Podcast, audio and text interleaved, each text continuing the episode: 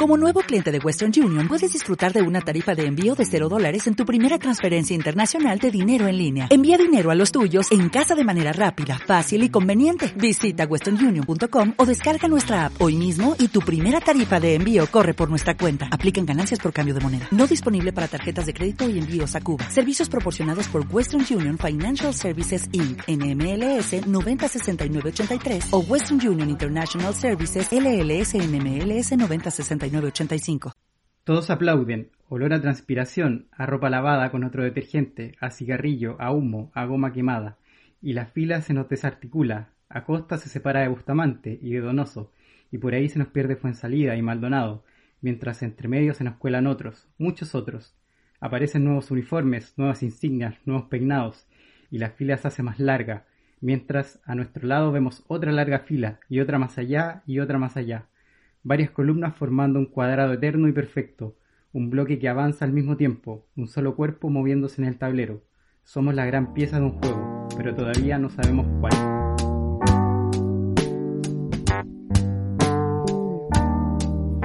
Muy buenas noches, amigas y amigos de Radio Gato Cauye.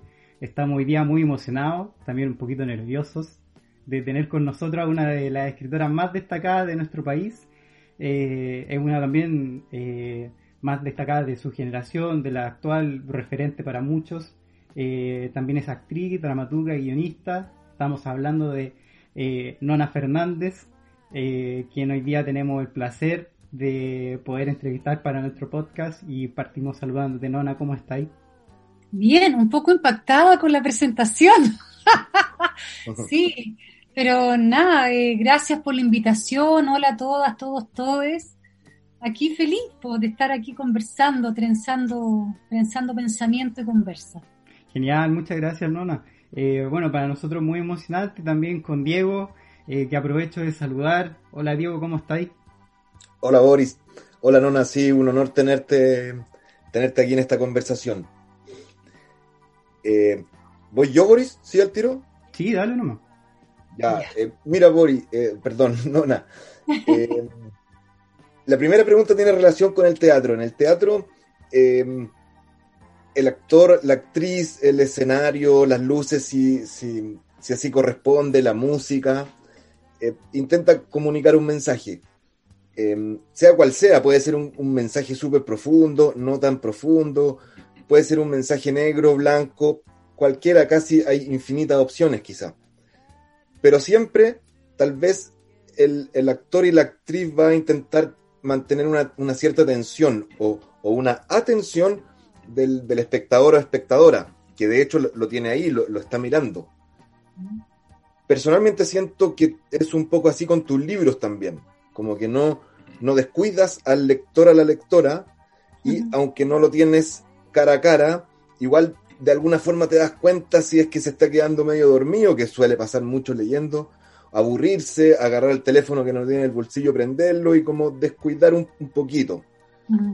Eh, quería saber si es un poco así, al menos eh, tienes la intención de que sea así, y, quería preguntarte también por tu por tus inicios y tu presente también y tu vigencia en, el teatro, en, la dramaturgia y en la actuación, ¿cómo vinculas eso con la escritura?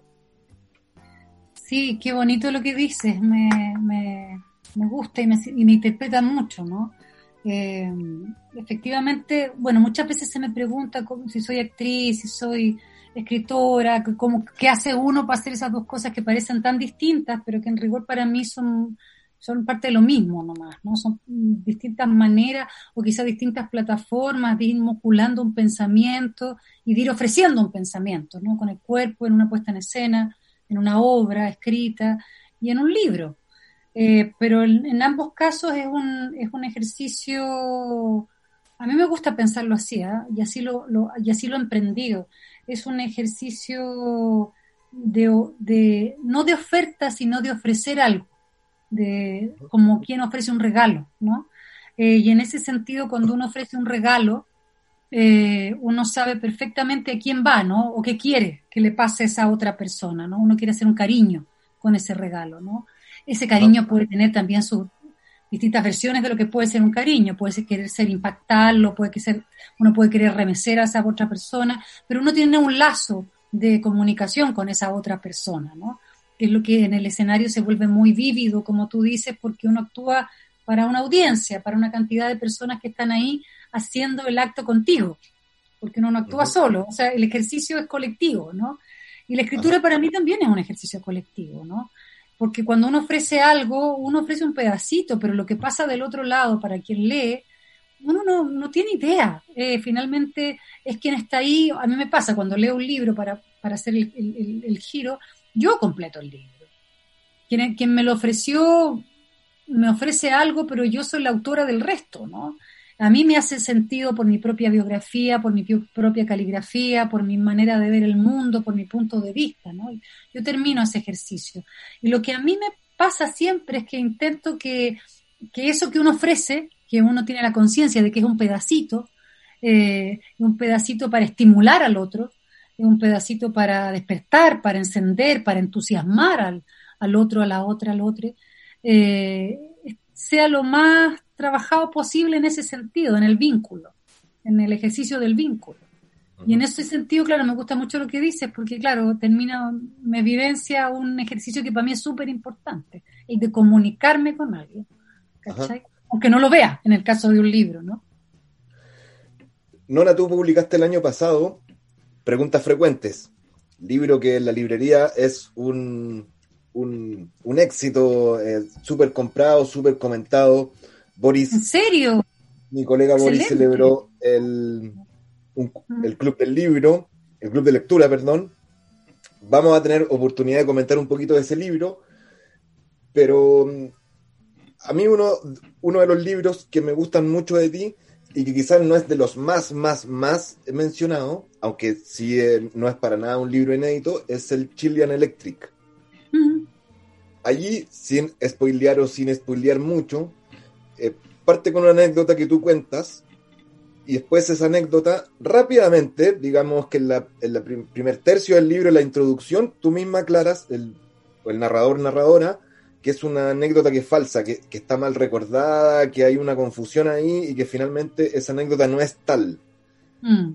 Sin embargo, bajo, bajo, esa premisa falsa, por así decir, se sigue construyendo la novela y a nosotros, a mí, voy a hablar por mí, como lector, no me importa nada, al contrario, me gusta que se levante toda una novela frente a una premisa falsa.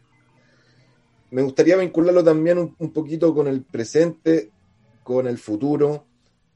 ¿Qué valor le das a la ficción o a la imaginación, por mucho que no sea real o lo que consideramos real, comillas, super comillas, en la construcción de lo que viene en, la nueva constitución o, para no ir tan lejos en, este 2021 que seguramente viene también medio pesado igual que el, que el año pasado. Yo creo que el ejercicio de la imaginación es uno de los actos más irreverentes que podemos tener como, como individuos y individuas, ¿no? Imaginar, crear, proponer algo, ¿no? A partir, la imaginación no, no se ejerce a partir de la nada la imaginación se ejerce a partir de algo que existe, ¿no? De una herencia que tenemos, que es parte de nuestro presente, que es parte de nuestro pasado, ¿no? Y como que yo siento que es casi un deber a ratos el, ejercicio de la imaginación, ¿no?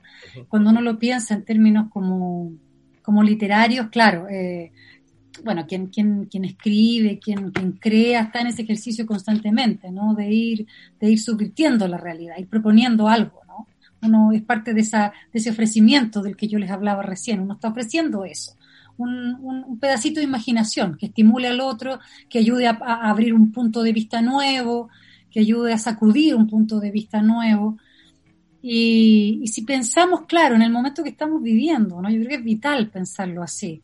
Eh, ¿Por qué? Porque creo que hemos vivido durante mucho tiempo en un, en un círculo de, movimiento donde la imaginación no es posible, ¿no? Nos han hecho creer que no es posible imaginar una vida otra, ¿cierto? No es posible.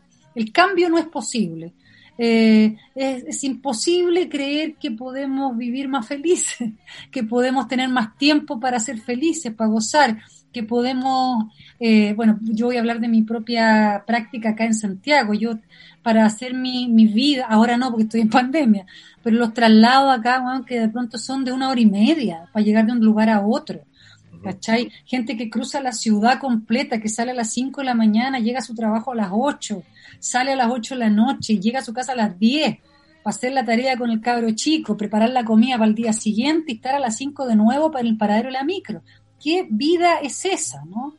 No, evidentemente en una vida así incluso es imposible el ejercicio de fantasear, por último, una otra vida, ¿no? Eh, y hemos creído durante mucho tiempo que no es posible, que está todo perdido, que no hay posibilidad, que ya sonamos, ¿no? Y eso hablo muy desde mi propia experiencia y desde mi generación. Sin embargo, ahora vivimos un momento que a partir de, de lo colectivo nos hizo ver que quizá es posible imaginar otras cosas, ¿no? Y que esa imaginación tenemos que ejercerla de manera lo más clara y lo más enfática y lo más insolentemente posible para llegar a, otro, a otra posibilidad, ¿no?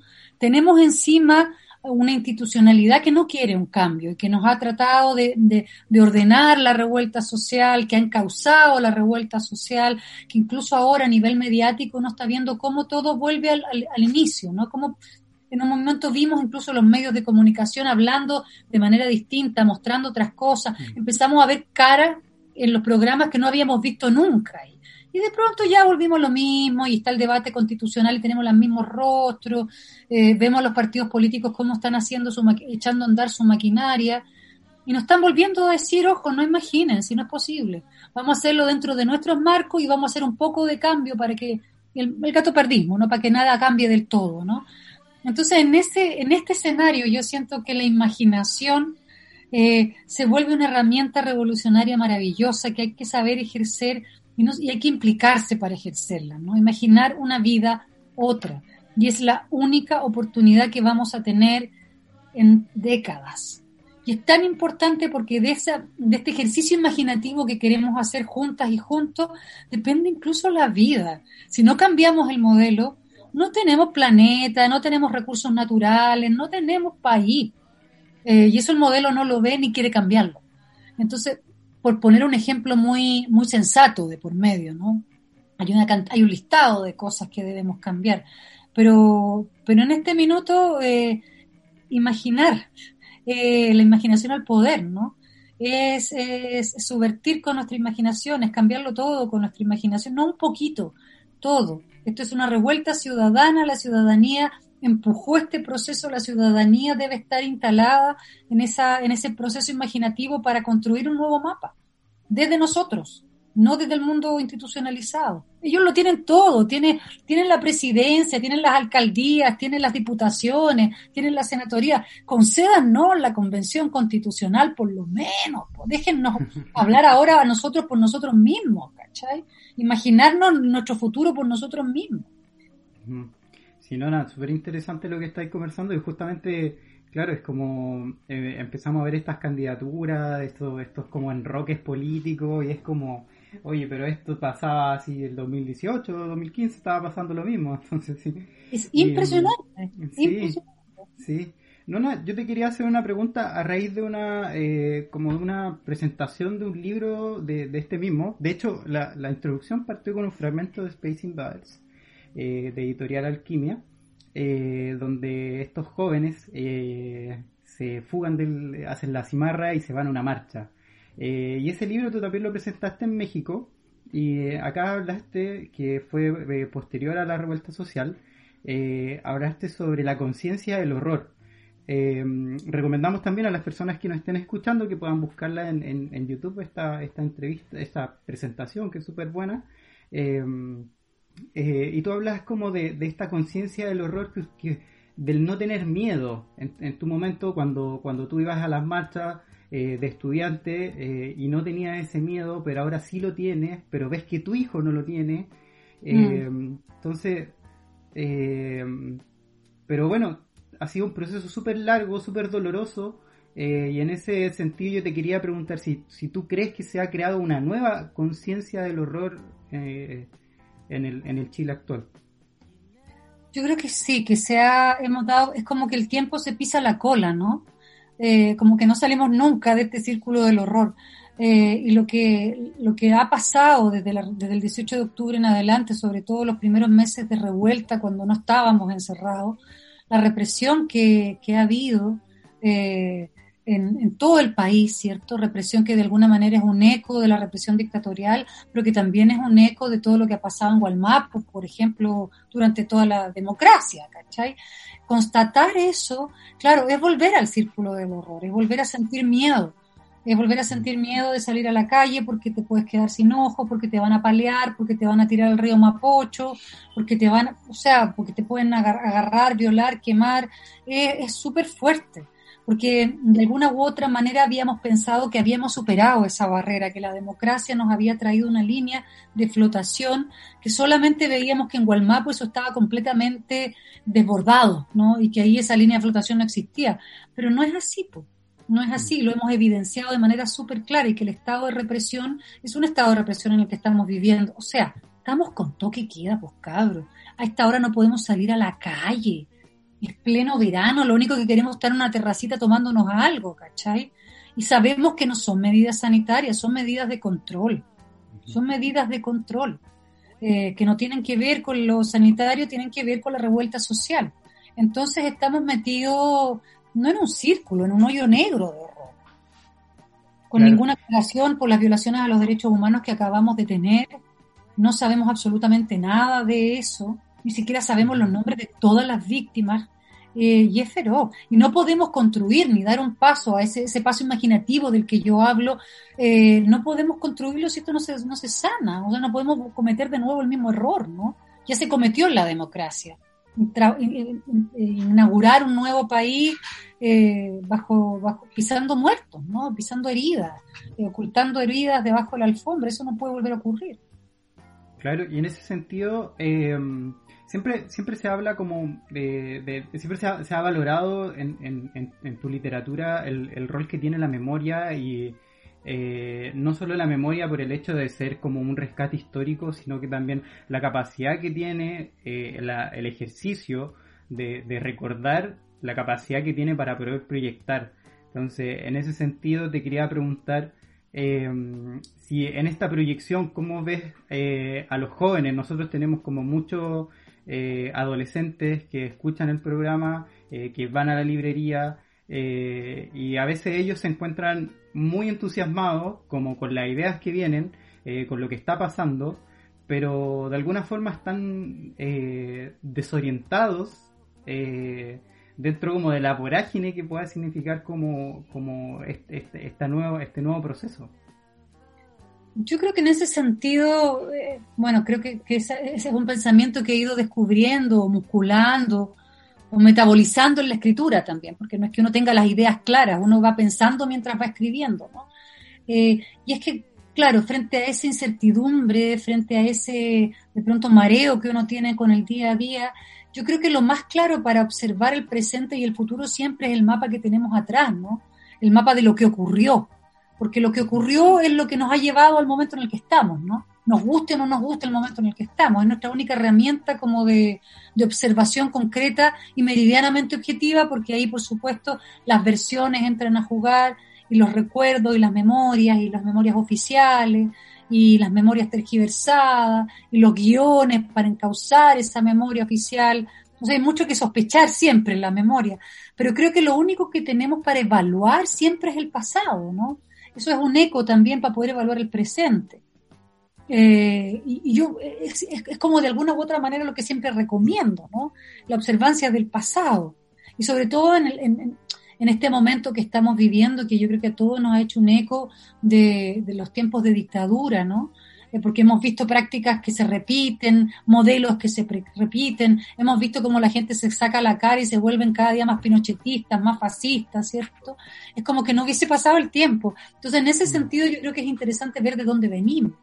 Y también entender que no, que no estamos tan lejos de ese pasado dictatorial del que pensamos que estábamos. Y la prueba más clara es nuestra constitución hecha por los milicos. O sea, yo creo que ahí está como el mapa, ¿no? No hemos salido, nunca salimos de ahí siempre estuvimos habitando ese espacio. ¿no? Nora, nosotros con el Boris tenemos el honor, eh, la suerte de trabajar en una librería y siempre estar revisando los libros que van llegando. En general nosotros trabajamos con, con eh, editoriales independientes, entonces más o menos cachamos un poquito el, panorama, lo que va saliendo, lo, que le va bien, lo que no le va bien. Y consideramos, porque lo hemos conversado varias veces, que, que tú tienes una ventaja respecto a muchos. Eh, no te digo que sea mejor ni peor, no, no, creo que eso exista, pero sí hay una ventaja. Eh, probablemente lo vinculamos con tu, con tu em, con la actuación, con el teatro, con la dramaturgia, pero que no vienes del, del mundo netamente literario, comillas, de nuevo. Em, en esta entrevista nos damos cuenta, ¿cachai? Es súper entretenido escucharte, porque de pronto no le temes tanto a, nombrar la palabra miseria o a nombrar la palabra belleza, que a veces quizás hay una corriente que, no le gusta mucho ir directo a, esta, a, esta, no sé cómo llamarlo, pero algo así como nombrabilidad, el nombrar las cosas. Veo que tú no tienes para nada ese, ese miedo. Em, ¿Cómo, imaginas que van a ser tus siguientes libros? ¿Van a seguir siendo con, algún tipo de vinculación con lo político, como te venimos conociendo, te venimos leyendo? ¿O quizás en algún momento le vaya a dar una vuelta, vaya a hablar de alguna otra cosa? Mira, sabéis que es súper loca esa pregunta porque eh, nunca sé lo que voy a escribir, ¿no? Yo no trazo, no tengo un plan no tengo una carrera que se alimenta de un plan, ¿cachai? Voy obedeciendo a mi, a mi, a mis obsesiones y a las pulsiones claras de cada momento. ¿ah? No, cada vez que he planificado un libro se me ha ido al carajo. Termino escribiendo otra cosa, esa es la verdad.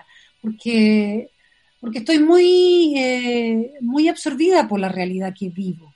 Para mí, yo me alimento de la calle, me alimento de lo que está ocurriendo, de mi observancia de lo que está ocurriendo, de mi cotidianidad, del momento histórico, del momento generacional que estoy ahí eh, metabolizando, ¿no? Y yo no tengo control de eso. O sea, a dura pena tengo control de mi vida y ni eso. Imagínate lo que puede pasar en un país, en una sociedad, que, en un barrio incluso. Entonces, como yo me alimento de lo que está allá afuera, para mí es súper súper importante. O sea, si escribo es porque me interesa escribir de lo que pasa allá afuera. Eh, en vinculación, por supuesto, con, lo que yo pueda aportar o con mi propio punto de vista y mi propia intimidad, sin duda.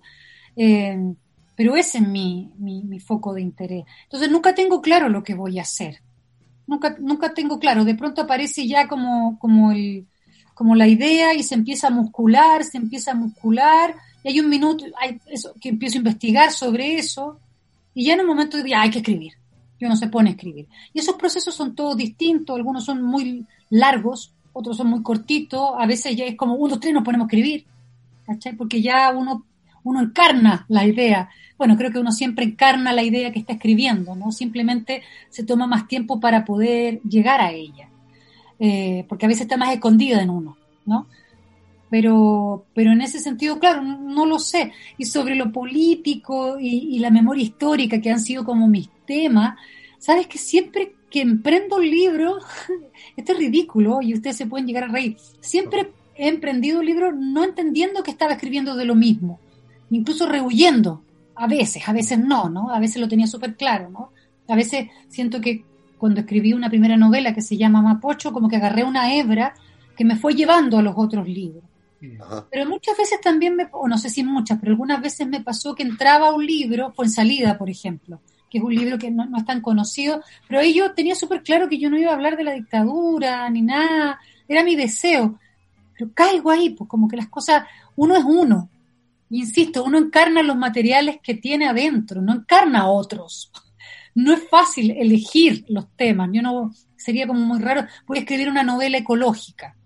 a lo mejor la puedo escribir, no te digo que no, pero sé que de alguna u otra manera, si emprendo ese camino, el tema de la memoria va a salir. Y es una tontera también que yo me revele a eso, si es como mi caligrafía también. Entonces los, los procesos son súper extraños. Yo no trato de dirigirlo y me encanta que sean así, vertiginosos, extraños y enigmáticos. Y me entrego a ese juego normalmente, pero sí creo que, y ahí perdona, ya me estoy volviendo latera, pero lo que sí para mí es el material fundamental de trabajo y es la, vida, la vida y la vida que está ocurriendo en, en, coordenada con el resto, ¿no? Eh, no me interesa hablar de mí, o sea, nunca me ha interesado, como personaje soy muy fome, aunque yo sé que muchas veces ocupo la clave biográfica, pero siempre para muscular un pensamiento colectivo, una observancia colectiva, un hecho colectivo. Soy una especie de puente para que quien lea sienta más calentito esos temas, ¿cachai? Lo sienta más cercanos también. Soy una especie de comodín, pero no me interesa hablar de mí, mi vida es muy pequeña y muy fome, ¿cachai? Eh, y, creo que lo más interesante siempre es lo que está allá afuera. Y sin duda, como yo pienso esas cosas que están allá afuera. Ajá, sí. Eh, no, no, nosotros igual, en, bueno, desde la librería hemos trabajado los, clubes de lectura y a nosotros siempre nos ha gustado proponer, proponer tus libros para el club. Y en, bueno, en, en estos años hemos leído Space Invaders y China Electric, eh, perdón, y Preguntas Frecuentes ahora últimamente.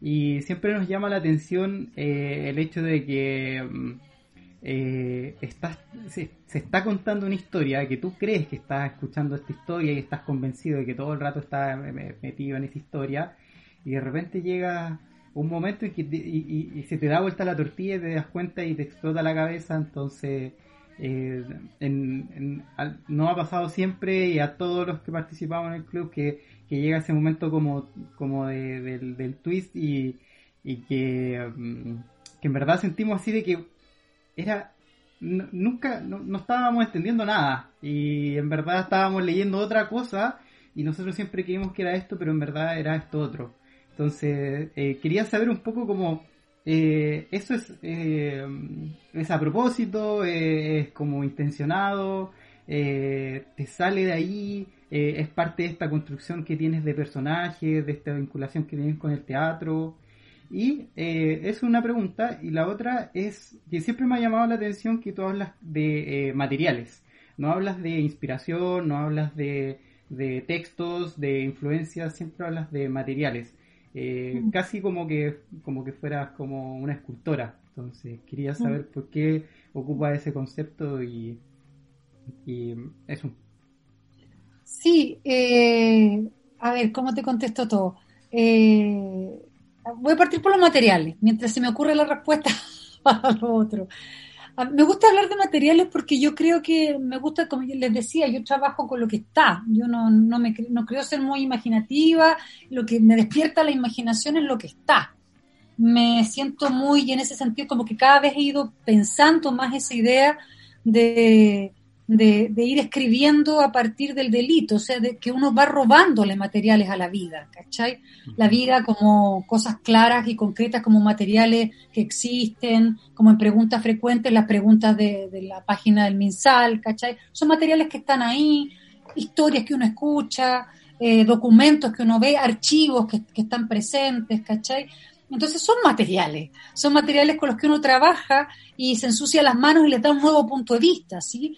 Eh, un poco como también puede hacer un DJ que agarra cosas que están y tú vas sampleando, ¿no? Vais ampliando y la gracia es que efectivamente el orden, la composición, la estructura, el punto de vista que van tomando esos materiales es lo que uno ofrece de nuevo y lo lanza a la calle otra vez, ¿no? O sea, en el fondo, ir como rompiendo la, la, los, los, ¿cómo se dice? La, la, las ideas de propiedad privada que están tan instaladas en el ahora, romper toda esa lógica, ir rompiendo vitrinas, ir robando materiales, ir armando algo y volver a ofrecerlo. Es como, como decían los rodriguistas, las la, eh, reposiciones, cuando robaban supermercados y después los lanzaban en las poblaciones, ir a hacer apropiaciones y bueno, es como esa idea de, reponer, reponerle a la calle lo que a la calle le ha sido vedado por, por lo que tiene que ver con la propiedad privada.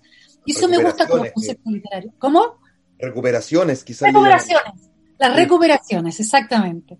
Me gusta esa idea, como que finalmente la escritura hay algo de eso también, que tomas los materiales de afuera, los reestructuras y los lanzas nuevamente y los ofreces, porque la idea de la de ofrecer algo al colectivo para mí es súper importante. Por eso materiales, porque siento que yo no, no, no es que invente mucho. Lo que sí invento es cómo procesarlos, cómo estructurarlos, cómo ofrecer algo con ellos. Ahí es donde sí creo que hay imaginación. Y, volviendo a lo que tú decías ya antes, como esta cosa, esta lógica que de pronto te sentís manipulado, quizás puedo entenderlo así, como lector, puede tener que ver con que a mí me gusta que eso ocurra cuando yo estoy leyendo. O sea, me gusta vivir una experiencia que no tiene que ver solamente con la entrega de contenido, como puede ser lo que a uno le pasa cuando lee un libro, un, ensayo con contenidos que te interesan, que, uno vive una experiencia. Y hasta esa experiencia puede ser emotiva. Pero también me gusta el, juego, la estructura, como, como también yo como lectora eh, paso por una experiencia que tiene que ver con los contenidos, pero tiene que ver con una estructura que me va abriendo capas, que me va sorprendiendo, que me va, que es como cuando uno se, lanza en la montaña rusa y tú te vas al juego nomás y te entregas a un juego donde hay una fuerza que, que, te hace, que te hace gozar de alguna, o te propone una manera de gozar, puede que uno termine saliendo de ahí y no vuelvo nunca más a la montaña rusa, ¿cachai? No vuelvo nunca más a esta autora o este autor. Pero, pero proponer algo desde ese lugar también, desde el lugar de la experiencia con los contenidos y con la forma. Para mí la forma es importantísima. Una estructura de un libro habla, para mí lo, pongo en el 50%. Hay un contenido y hay una forma y no están separados, es como el cuerpo y la esencia. Yo soy lo que pienso o lo que soy corporalmente. Soy las dos cosas. Es lo mismo para mí en un, en un libro. Wow, qué interesante. Sí, porque claro, estábamos interesantes estas montañas rusas que que puede armar, porque de repente nos topamos con, con ascensores nomás, que uno aprieta un botón y sabe dónde va a llegar y es claro, un súper monótono.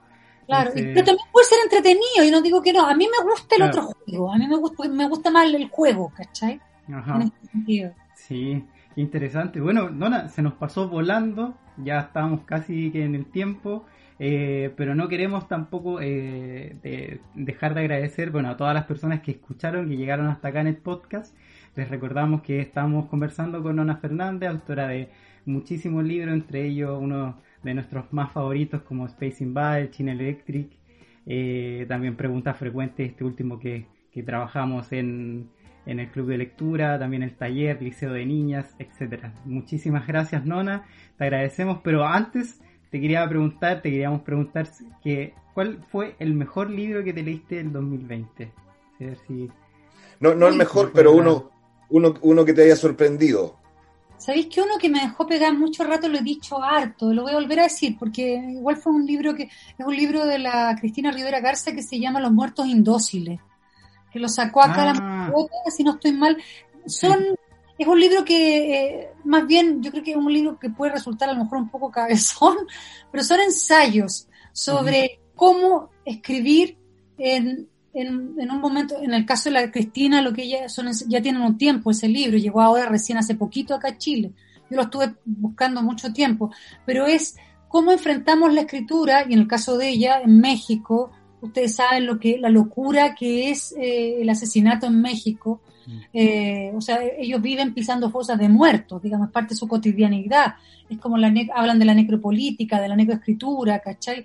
Porque la muerte está presente de manera muy presente ahí. Y se pregunta mucho cómo, qué lugar tiene la escritura en ese momento. Y yo lo leí ahora, justo en el momento de la pandemia, donde la muerte está rondando, o sea, entre la revuelta y la pandemia, la violación de los derechos humanos y, los muertos de la pandemia, era como estar en, el escenario del México mm. actual o el México que ella constituyó para escribir ese libro. Me hizo tanto sentido eh, creo que para quien escribe y le interesan los temas de la escritura, el por qué, el cómo escribir, está buenísimo. A mí me mató, me mató ese libro. Me súper mató. y mira, a lo mejor para tirar algo que, que sea más literario, como para el público, sí, porque me fui como al chancho.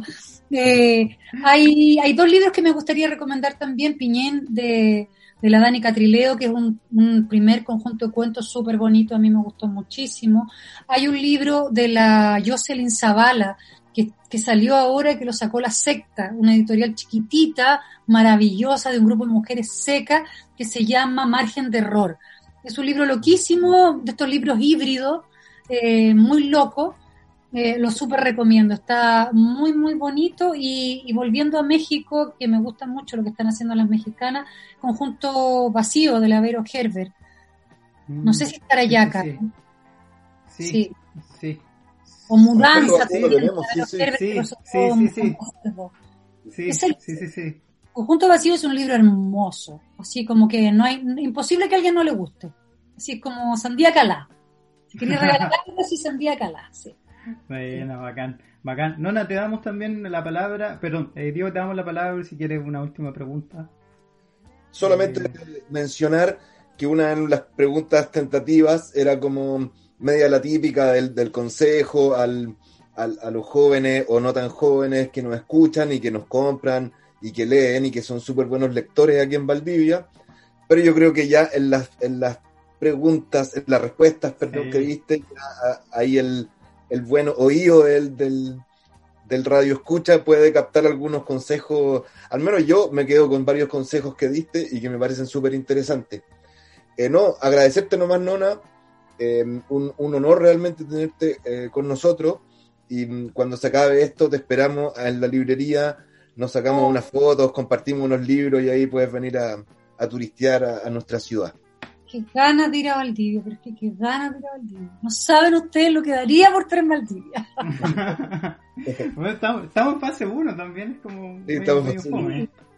Pero bueno, gracias Nona, te agradecemos enormemente por haber aceptado esta invitación a participar del podcast. También agradecemos a todas las personas que, que escucharon eh, este nuevo programa. Les recordamos que pueden encontrar eh, a, Nona a Nona Fernández en sus redes sociales también ahí, subiendo eh, actualizaciones sobre sus columnas de opinión, los libros nuevos que está sacando. También pueden visitar la página web de nosotros de la librería www.gatocauye.cl y ahí también vitrinear varios libros de, de Nona Fernández para quienes no se han eh, inmiscuido en este hermoso mundo literario que ha creado. Así que gracias Nona, eh, nuevamente te, te- te agradecemos enormemente desde acá, desde la distancia de Valdivia y nos despedimos amigas y amigos hasta un nuevo capítulo. Así que eso, chao chao.